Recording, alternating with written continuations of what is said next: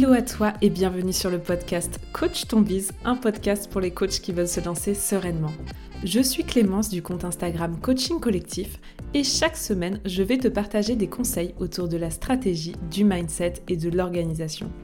Ma mission est que tu puisses toi aussi vivre de ta passion et à ta façon, le tout dans la bonne humeur et la bienveillance. C'est parti pour l'épisode du jour. Bonne écoute à toi où que tu sois.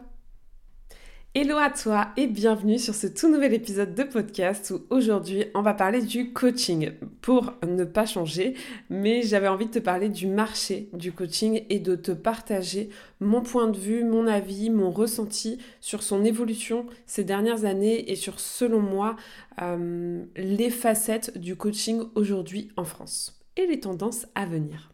Attention, ça n'engage que moi, c'est mon point de vue, mon ressenti, c'est en aucun cas une science exacte, mais j'avais vraiment envie de te partager ça parce que c'est souvent un débat que je peux avoir avec vous et, j'avais envie de, de mettre tout ça dans cet épisode de podcast. Donc on commence avec le premier point dont je te parle régulièrement, pour le coup c'est quelque chose que j'aime partager parce que c'est une croyance qui est hyper limitante pour les coachs qui se lancent, c'est le fait de penser que le marché est saturé.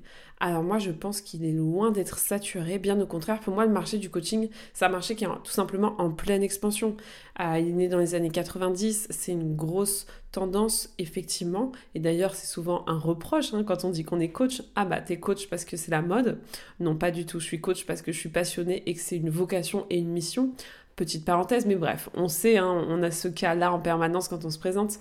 Le fait est que pour moi, c'est pas un effet de mode, c'est à la mode, certes, parce que de plus en plus de personnes ont à cœur d'aider les autres à se développer personnellement, d'aider les autres à être mieux dans leur peau, mais il y a aussi de plus en plus de personnes qui ont envie de changer, qui sont pas bien dans leur peau et qui, découvrent le coaching et qui ont envie de faire appel à un coach. Donc on le voit d'ailleurs hein, aux États-Unis, c'est un marché qui continue de se développer, qui est en expansion plus que jamais. On sait à quel point le marché aux États-Unis a souvent quelques temps d'avance, 2, 3, 4 ans par rapport au marché français. Moi, je suis persuadée que ce n'est que le début. Et pourquoi, selon moi, il n'est pas saturé? Parce que certes, c'est une évidence. Il y a de plus en plus de coachs qui arrivent sur le marché, mais il y a aussi de plus en plus de demandes. Pour moi, il y a de plus en plus de clients qui connaissent le coaching, de plus en plus de personnes qui ont envie de se faire coacher, alors qu'avant, ils auraient eu tendance à aller, par exemple, chez un psy ou à ne rien faire du tout. Donc je reste persuadée que oui, il y a de plus en plus de coachs, mais il y a aussi de plus en plus de futurs clients qui ont envie de se lancer dans le coaching et on en entend de plus en plus parler, donc c'est normal que ça touche de plus en plus de monde. Donc voilà, ça c'est le premier point que j'avais envie de partager avec toi. Oui, le marché du coaching évolue. Oui, il y a de plus en plus de coachs. Non, il n'est pas saturé. Bien au contraire, pour moi, il est en pleine expansion. La deuxième chose que j'avais vraiment envie de te partager, c'est que pour moi, il y a une grosse transition, une grosse, grosse évolution du coaching ces trois dernières années qui s'explique très très simplement par tout simplement le Covid qui est passé par là. Pourquoi pour moi, il y a une réelle transition? D'abord parce qu'avec le Covid, il y a eu de plus en plus de personnes qui se sont formées au coaching. Ça, c'est clair, les écoles forment de plus en plus de monde chaque année. Mais surtout, bah, le coaching tel qu'on l'a connu, c'est-à-dire en cabinet, plutôt avec des séances à la carte où on va voir un coach un peu comme on va voir un psy, bah, ça, ça n'existe presque plus. Attention, je dis pas que les coachs qui étaient déjà implantés euh, n'ont plus de clientèle, pas du tout. Je pense que ces personnes-là avaient déjà une clientèle et vont continuer de l'avoir. En revanche, je reste persuadée qu'aujourd'hui, le marché du coaching, et on n'a pas encore suffisamment de recul pour avoir des chiffres, j'ai tenté de, choper des chiffres, mais j'en ai pas réellement. Bah, clairement, le coaching aujourd'hui se passe en ligne et le marché du coaching en ligne a tout simplement explosé. Et c'est une super nouvelle que le marché soit transformé. D'ailleurs, je vous invite à écouter l'épisode numéro 3 du podcast sur la puissance du coaching en ligne parce que oui, ça a plein d'avantages de faire du coaching en ligne. En revanche, bah, ça fait évoluer forcément le marché. Pourquoi? Parce que déjà, on communique plus de la même manière. Avant, on était dans notre cabinet en présentiel, on allait pouvoir communiquer bah, dans une communication plutôt locale, avec de la publicité dans les journaux, avec le réseau. Aujourd'hui, sur le coaching en ligne, la manière de communiquer est différente. Là, on s'adresse à un marché qui est beaucoup plus grand. Donc on se doit forcément de se différencier puisqu'il y a de plus en plus de monde sur le marché. Donc pour se différencier, il existe différents moyens. Forcément, l'un d'entre eux, c'est de définir un client idéal et une cible précise, de définir un positionnement précis. Et donc ça passe par le fait de devoir choisir finalement une cible et de ne plus accompagner, comme c'était le cas avant, tous les clients. Ça, c'est un fait. Évidemment, le métier de coach nous permet d'accompagner tout le monde, mais dans les faits, déjà, on n'a pas envie d'accompagner tout le monde. Et en plus, en accompagnant tout le monde sur ce marché en ligne, bah, c'est quasiment impossible de faire sa place et de trouver des clients. Et l'impact de devoir communiquer différemment, pour moi, il y a eu un espèce d'effet qui se coule qui fait que les offres ont aussi évolué. Avant, quand on était en cabinet, ben, on pouvait accompagner 10 à 12 séances. Voilà, la personne venait, il y avait une première séance un peu où on jugeait euh, les besoins et après on définissait ensemble un nombre de séances. Vraiment un peu comme ce qu'on avait l'habitude de faire dans un psy, il y avait quelques packs, etc. Mais voilà, ça s'arrêtait à la séance en cabinet. Aujourd'hui, avec l'évolution du coaching en ligne, bah, on s'est rendu compte, parce qu'il y a aussi de plus en plus de concurrence, qu'on ne peut plus juste proposer un pack de séances, sinon ça ne fonctionne pas, en tout cas sur Internet.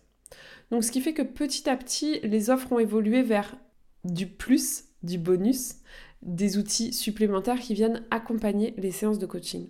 Et moi, je suis la première à prôner ça. Enfin, je crois réellement et pleinement à la puissance de justement ce double accompagnement, à la fois le côté un peu formation en apportant du contenu de valeur adapté à la problématique de son client, qui va pouvoir travailler de son côté et en même temps avec les séances de coaching. Mais ce qui fait que finalement, on a des attentes de la part des clients qui sont aussi différentes.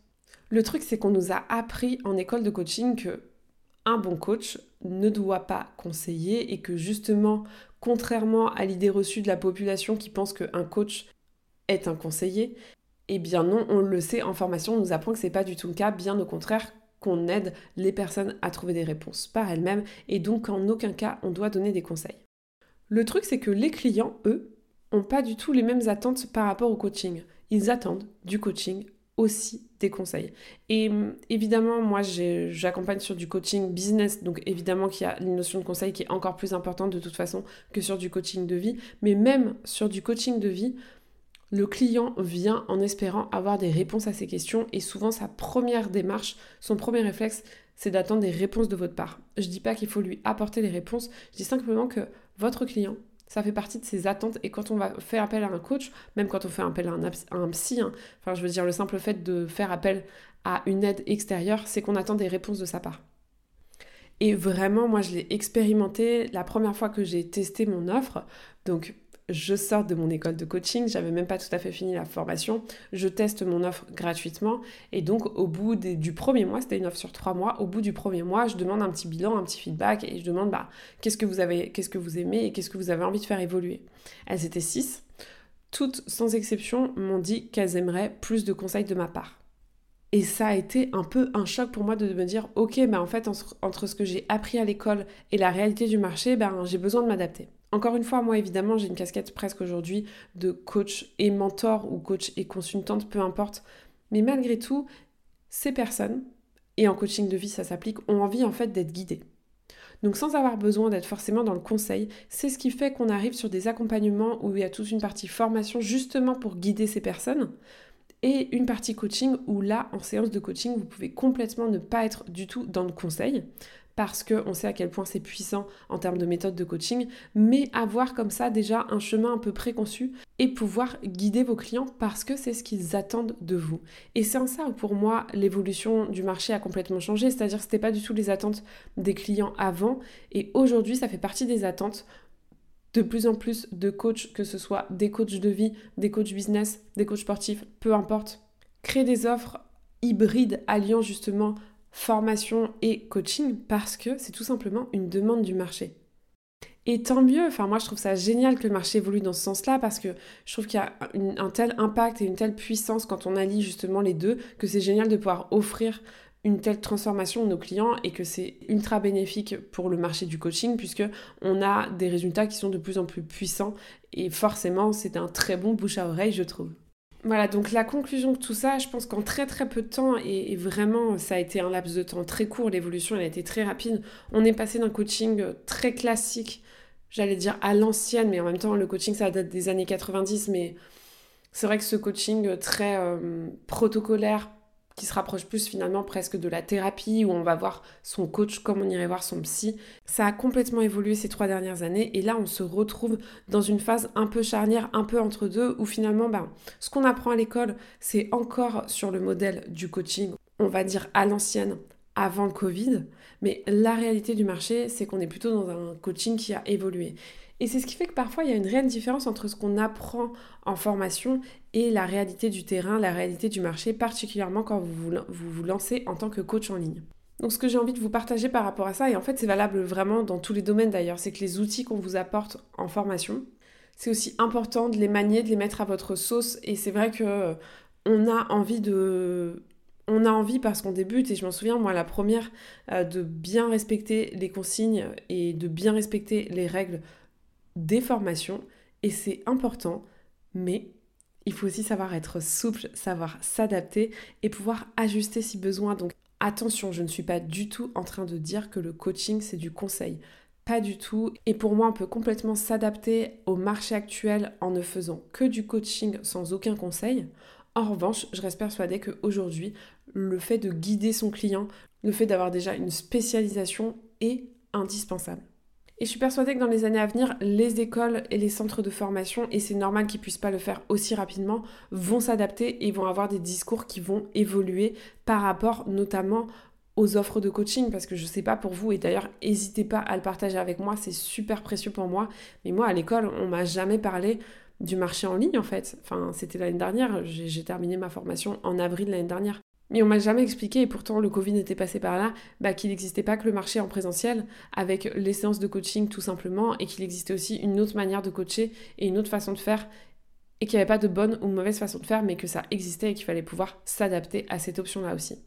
Donc voilà, la conclusion de tout ça, c'est qu'il y a plein de choses qui évoluent et tant mieux. Et je pense que le message que j'avais envie de vous faire passer, c'est que c'est essentiel de s'adapter et de prendre ce que vous avez envie de prendre dans chaque enseignement qui vous est apporté, que ce soit en école de coaching, que ce soit justement bah, au travers de ce podcast sur les réseaux, prenez ce qui résonne pour vous, mais ne suivez pas forcément ce qu'on vous dit de faire au pied de la lettre. Et encore une fois, c'est valable aussi pour ce que je vous partage. Faites selon votre ressenti. Le bon coach, c'est celui qui coach avec le cœur. Et avec le cœur, ça ne veut pas forcément dire en respectant au pied de la lettre la théorie. Voilà, c'était le message. J'espère que ce format partage d'opinion, parce que finalement, c'était la première fois que je partage mon opinion de cette manière-là, t'a plu. Je serais ravie d'avoir la tienne sur le sujet. En tout cas, j'ai adoré enregistrer cet épisode. Merci infiniment d'avoir pris le temps de l'écouter. Je te souhaite, comme d'habitude, une bonne soirée, journée, nuit, en fonction de l'heure à laquelle tu écoutes le podcast. Et bien entendu, on se retrouve la semaine prochaine. C'est tout pour aujourd'hui. J'espère que l'épisode t'a plu. Si tu l'as aimé, n'hésite pas à t'abonner au podcast et à le partager autour de toi. On se retrouve la semaine prochaine pour un nouvel épisode et n'oublie pas que tout est possible avec de la passion et du passage à l'action.